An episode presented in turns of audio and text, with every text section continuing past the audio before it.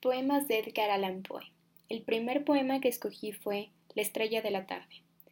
Era en el corazón del verano y en medio de la noche, las estrellas marchando en sus órbitas, brillaban como un pálido resplandor a través de la luz más viva de la fría luna, mientras que ésta, rodeada de los planetas, sus esclavos, lanzaban desde lo alto de los cielos sus rayos sobre las olas. Yo contemplaba su triste sonrisa, demasiado fría, demasiado fría para mí.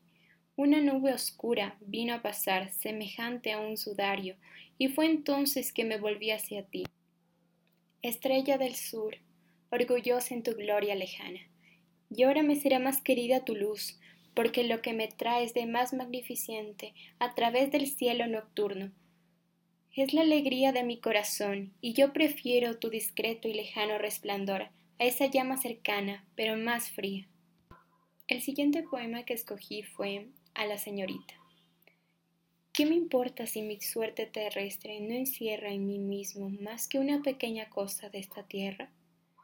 ¿Qué me importa si años de amor son olvidados en un momento de odio? No lloro en forma alguna porque los desolados sean más dichosos que yo. Pequeña, sino porque veo hoy afligues por el destino de este que no es sino un transeúnte sobre la tierra. El siguiente poema que escogí fue El Dorado.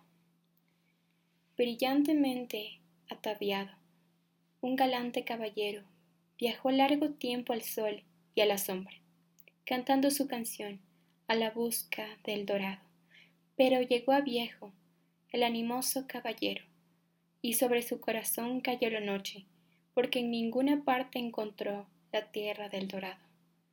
Y al fin, cuando le faltaron las fuerzas, pudo hallar una sombra peregrina. Sombra, le preguntó, ¿dónde podría estar esa tierra del dorado? Más allá, más allá de las montañas de la luna, en el fondo del valle de las sombras, Cabalgad, cabalgad, sin descanso, respondió la sombra, si buscáis el dorado. El siguiente poema que escogí fue Al río.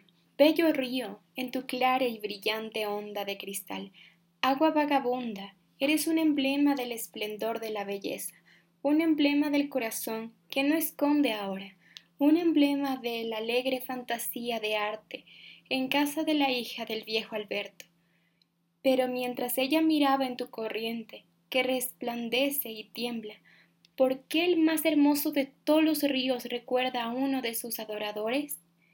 Es porque en su corazón, como en tu onda, su imagen está profundamente grabada, en su corazón que tiembla bajo el brillo de sus ojos que buscan el alma.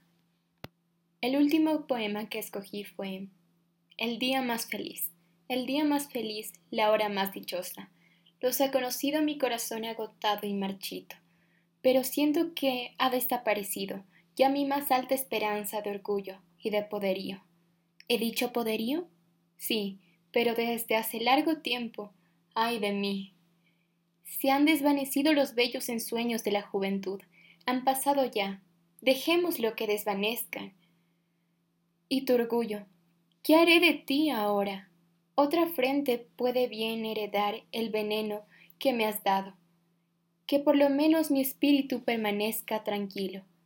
El día más hermoso, la hora más feliz, que mis ojos hayan visto y hayan podido ver jamás, mi más brillante mirada de orgullo y de poderío. Todo eso ha existido, pero ya no existe. Yo lo siento.